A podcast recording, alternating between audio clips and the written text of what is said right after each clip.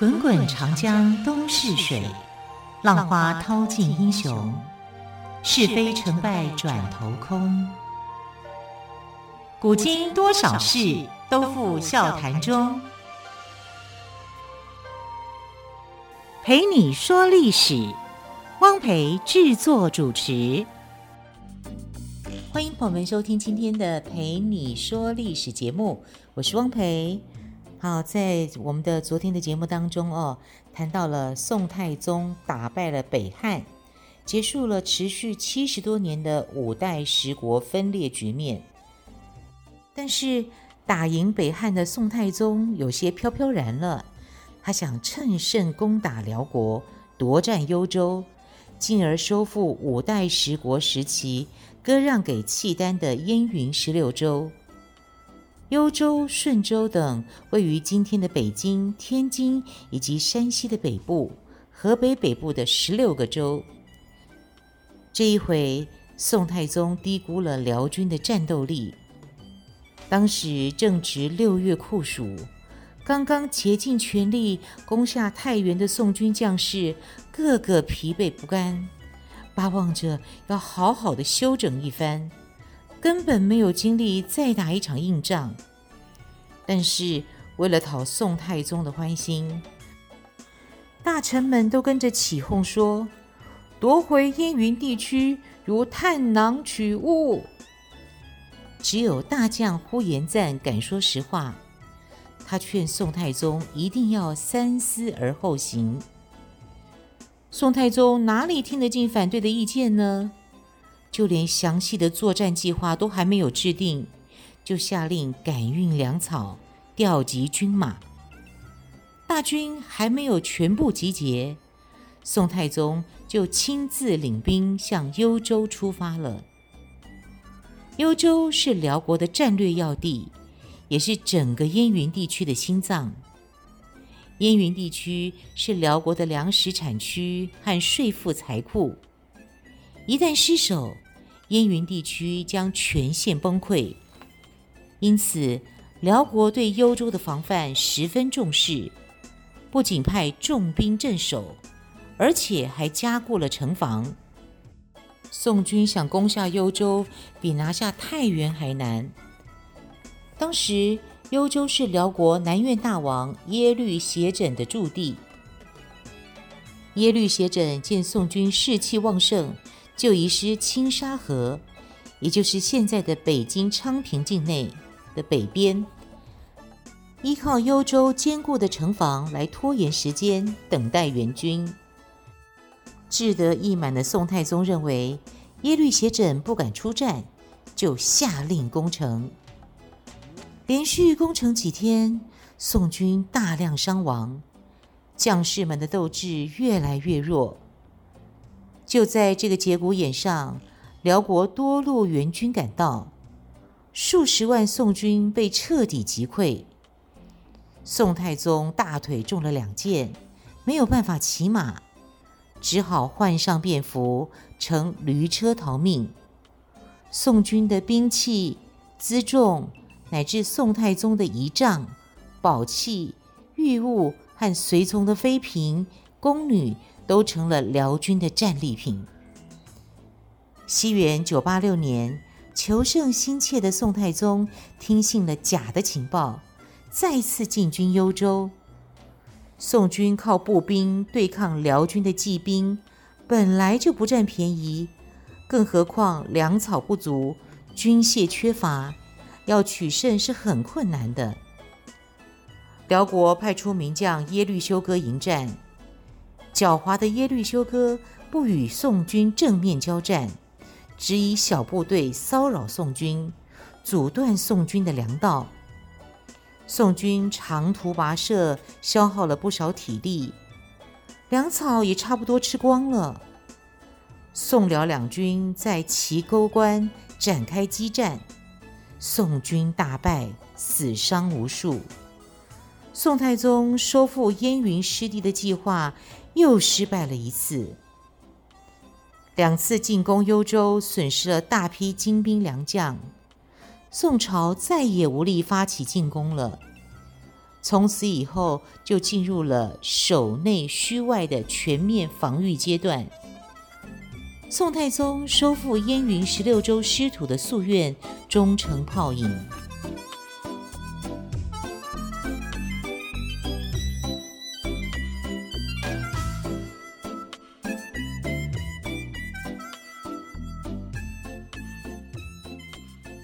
太祖赵匡胤的身边有一个很重要的谋士，叫赵普。赵普是谁呢？他其实为了赵匡胤立下了很多大大小小的功劳。宋太祖称帝后，就拜他为宰相，大大小小的事情都会跟他商量。赵普出身小吏，学问不多。当上宰相之后，宋太祖常常劝他要多读书。因此，赵普每天退朝回到家，就关起房门，认真的读书。第二天上朝处理朝务，总是决断的又快又得当。他死后，家人打开书箱，发现里面只有一部《论语》，而且还只翻看了一半。所以赵普就有一个“半部《论语》治天下”的说法。就这样不胫而走，传为佳话。赵普敢在皇帝面前发表自己的看法，即使皇帝不同意，也据理力争。有一次，赵普向宋太祖推荐做官的人选，可是宋太祖赵匡胤对这个人有偏见，不同意任用。第二天上朝时，赵普又呈上这份奏章。这下可触怒了宋太祖，奏章被太祖撕破了，扔在地上。赵普不慌不忙地捡起了撕破了的奏章，放进袖子里。回家后，小心翼翼地把碎片粘起来。过了几天上朝时，赵普把粘贴好的奏章又再次交给宋太祖。再一次认真地说：“提拔人才是关系天下人命运的大事，不是陛下一个人的事。陛下，你应该要好好的为国家着想，不能凭个人的好恶来决断。”宋太祖听了，气得脸色发白，袖子一甩，就往内宫走。赵普紧紧地跟在后面。宋太祖进了内宫。赵普还站在宫门外不肯走，守门的卫士看见宰相在门口不肯离开，只好向宋太祖禀报。这个时候，宋太祖已经不再生气，心平气和了。他仔细想想赵普说的话，觉得，嗯，也是蛮有道理的，就让太监告诉赵普。皇帝已经同意任用他推荐的人，他可以安心回家了。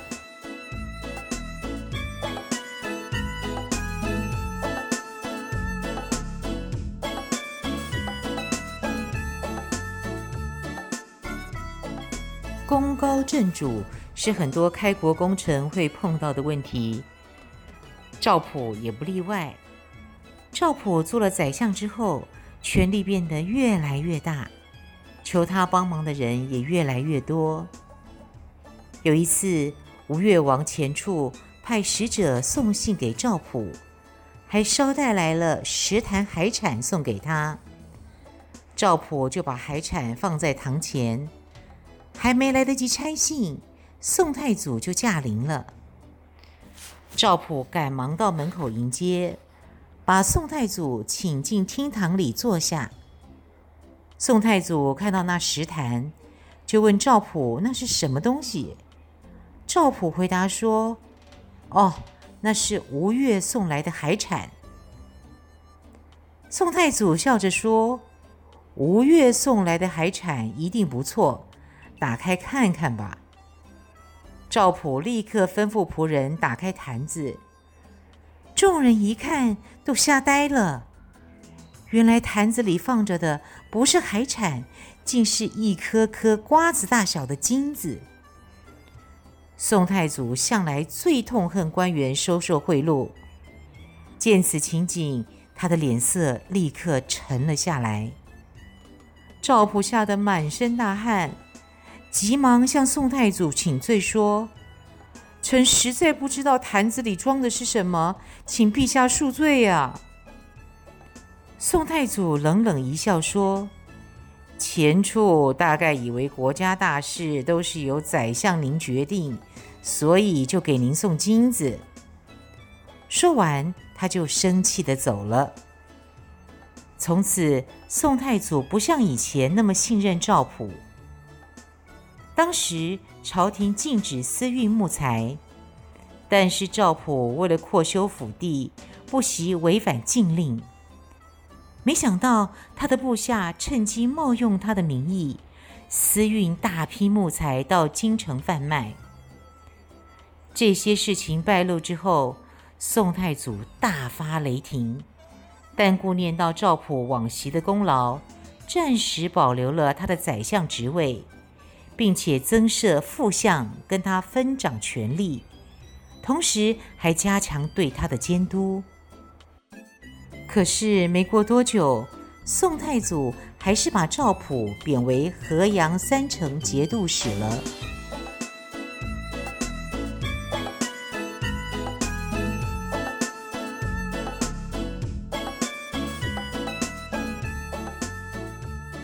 来说说为宋太宗正名的故事。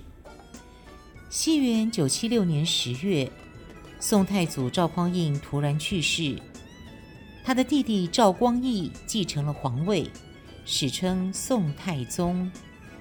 这件事情受到了很多人的非议，有人说宋太宗为了夺取皇位谋害了宋太祖，又有人认为他坏了父传子的规矩。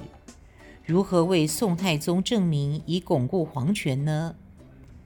旧臣赵普再次发挥了关键作用。当时军中传言要拥立宋太祖的长子赵德昭为帝。赵普听到消息后，立刻报告宋太宗。宋太宗把德昭找来质问了一番。德昭回家后越想越气。就拔刀自杀了。宋太宗对异母弟弟赵廷美防备得很严，生怕他有朝一日篡夺皇位，因而把他从京城贬到洛阳。可是赵普认为这样还是不保险，就向宋太宗报告说：赵廷美毫无悔改之意，不能让他继续待在洛阳。于是，宋太宗又把赵廷美从洛阳赶到了房州，也就是现在的湖北省房县。宋太祖的母亲杜太后留下金匾之盟，要求宋太祖把皇位传给弟弟赵光义。但是，由于金匾之盟是在宋太祖死后六年由罢相在家的赵普说出来的。大家免不了怀疑，金匾之盟会不会是赵普精心编造出来的呢？在宋太宗巩固皇权的过程中，赵普立下了汗马功劳。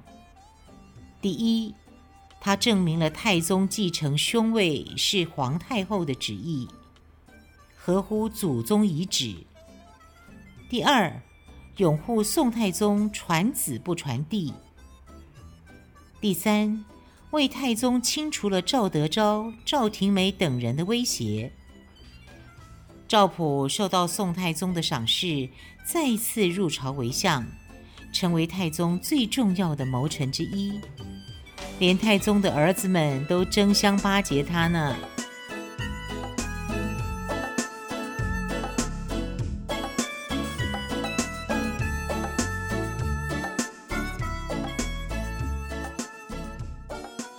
其实宋太宗是一个非常讨厌官员贪污的皇帝，但是还是会发生许多憾事，像是在青城县，也就是现在四川都江堰的东南的地方，有一个农民叫王小波，他靠贩卖茶叶谋生。官府禁止私卖茶叶后，王小波断了生路。他越想越气愤，就决定发动抗争。西元九九三年，王小波把一百多个跟他处境相同的贫苦农民聚集在一起，对他们说：“穷人越来越穷，富人越来越富，实在太不公平了。我们要杀贪官，均贫富。”这些贫苦的农民平时受够了官府富人的剥削，都热烈拥护王小波。消息越传越广，起义军很快就发展到了几万人。王小波带领起义军先攻下青城，又乘胜攻打彭山。彭山县令齐元振是一个刁钻狠毒的贪官。宋太宗禁止地方官员贪污。有一次，宋太宗派钦差到蜀地调查，齐元振听说钦差要来了，就把贪污得来的财物分藏在富商家里。钦差到了彭山县，查不出官员的贪污行为，就回去向朝廷汇报。朝廷还下令嘉奖齐元镇清白廉政。齐元镇骗过了朝廷后，变本加厉地搜刮百姓，百姓对他都恨之入骨。后来，王小波带领的起义军占领彭山县城，杀了齐元镇，把他搜刮的钱财全部分给贫苦的百姓。起义军每攻占一个地方，就命令当地地主呈报所有的家产。除了留下全家人口食用的部分外，其余全部没收，分给平民。王小波在带领起义军进攻江原时，与驻守的宋军展开激战。宋军眼看招架不住，就放冷箭。王小波没有防备，被射中了前额。他不顾满脸鲜血，继续进攻。终于打败宋军。起义军虽然占领了江原，但是王小波却因为伤势过重而牺牲了。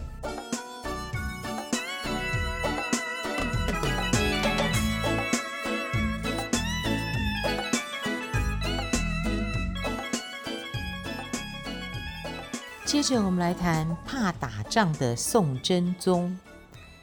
西元九九八年。宋太宗的第三个儿子赵恒以皇太子的身份继承皇位，他就是宋真宗。宋真宗在位二十五年，北宋统治日益稳固，国家管理上了轨道，社会经济走向繁荣。西元一零零四年，辽国入侵北宋。多数大臣建议宋真宗不要抵抗，只有宰相寇准等少数人极力主张抗辽。最后，寇准说服宋真宗亲征，双方在澶渊交战，宋军大胜。但是宋真宗却决定就此罢兵，还与辽国签订了澶渊之盟。每年向辽国进贡白银十万两，绢二十万匹，成为宋朝用钱换和平的开始。那到底宋真宗打赢了，为什么要做出这样的决策呢？他是一个什么样性格的人呢？我们现在就来听听看。宋真宗赵恒小时候最喜欢玩排兵布阵的游戏。并且有模有样的自称元帅。宋太祖赵匡胤很喜欢这个侄子，就把他领回宫中。赵恒很顽皮，整天在宫中东游西逛。有一次，他去金銮殿玩，大模大样的朝龙椅走去，一屁股坐在上面。可是龙椅怎么能够随便坐呢？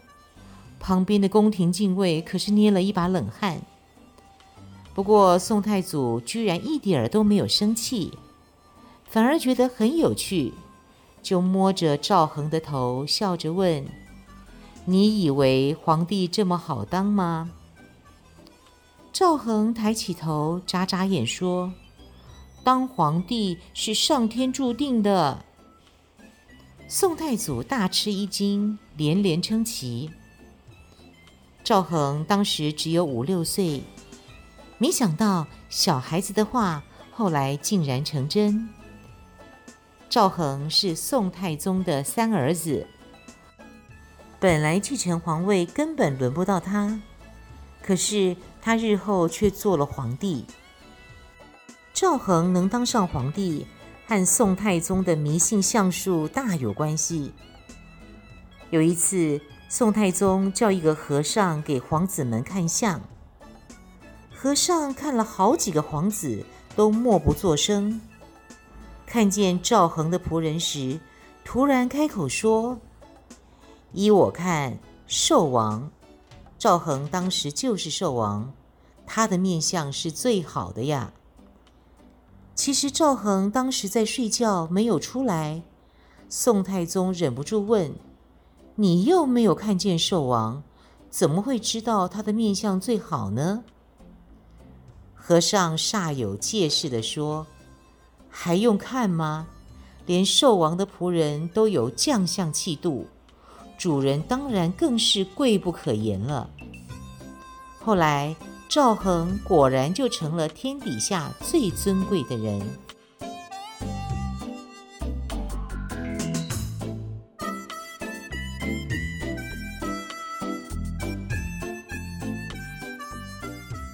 宋真宗即位后，辽国多次进犯宋朝边境。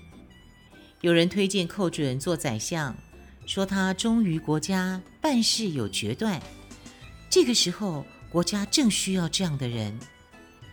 寇准在宋太宗时期担任过副宰相，直言进谏是出了名的。有一次，寇准触犯了宋太宗。宋太宗怒气冲冲，转身就走。寇准拼命拉住宋太宗的袍子，一定要宋太宗坐下来听他把话说完。后来，宋太宗忍不住称赞他说：“我有寇准，就像唐太宗有魏征一样。”由于为人正直，寇准得罪了不少人，被排挤出朝廷。到地方上当个小官。不久，宋真宗见边境形势危急，又把寇准召回京城做宰相。西元一零零四年，辽圣宗萧太后亲自率领了二十万大军南下进攻宋朝，前锋已经到了澶州，也就是现在的河南濮阳。寇准建议宋真宗亲自带兵出征。副宰相王钦若却劝宋真宗逃跑。宋真宗不知道到底该听谁的意见，寇准就对宋真宗说：“将士们如果看到陛下亲临战场，必定大受鼓舞，奋勇作战；如果陛下弃城逃跑，会使军心动摇，国家很可能就灭亡了。”宋真宗想来想去，终于决定亲自上战场。在寇准等文武大臣的护卫下，宋真宗渡过黄河，到了澶州。宋军将士看见皇帝的黄龙旗，士气高涨。最后，宋军大胜辽军。宋军大胜辽军之后，宋真宗即刻去慰问前线将士。在此同时，辽军主将萧达兰却在视察地形时进入了宋军的埋伏圈，中箭身亡。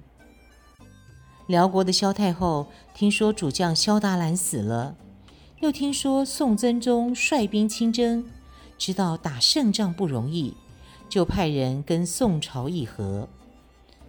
宋真宗正想打退堂鼓，一听说辽国要来求和。正中下怀，急忙找来寇准说：“我看只要不割让土地，给辽国一些金银财帛是可以的。”但是寇准坚决反对议和。他说：“现在我军占尽优势，陛下理应要求辽国归还燕云地区才对，怎么能再给他们钱财呢？”但是宋真宗主意已定，根本听不进寇准的意见。他派曹利用为使者到辽营谈判。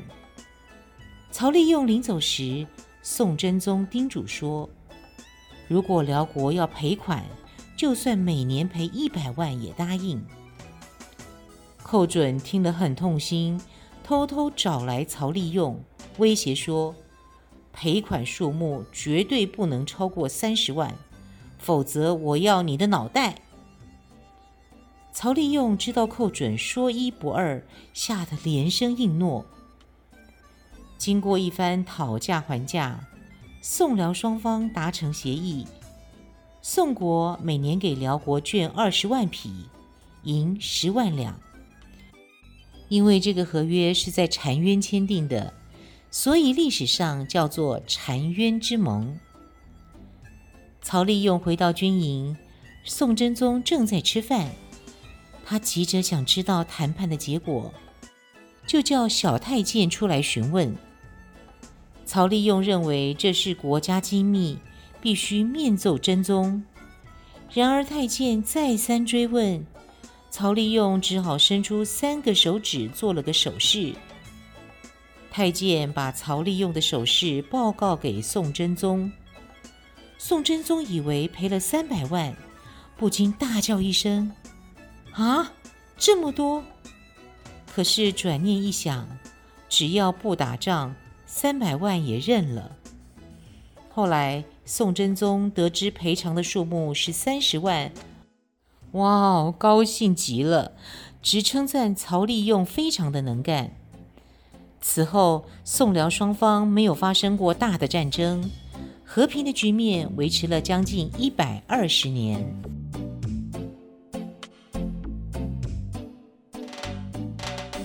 好，很快的节目接近尾声，非常感谢朋友们的收听。更多精彩的历史故事，就请朋友们明天再来听喽。我是汪培，明天再会，拜拜。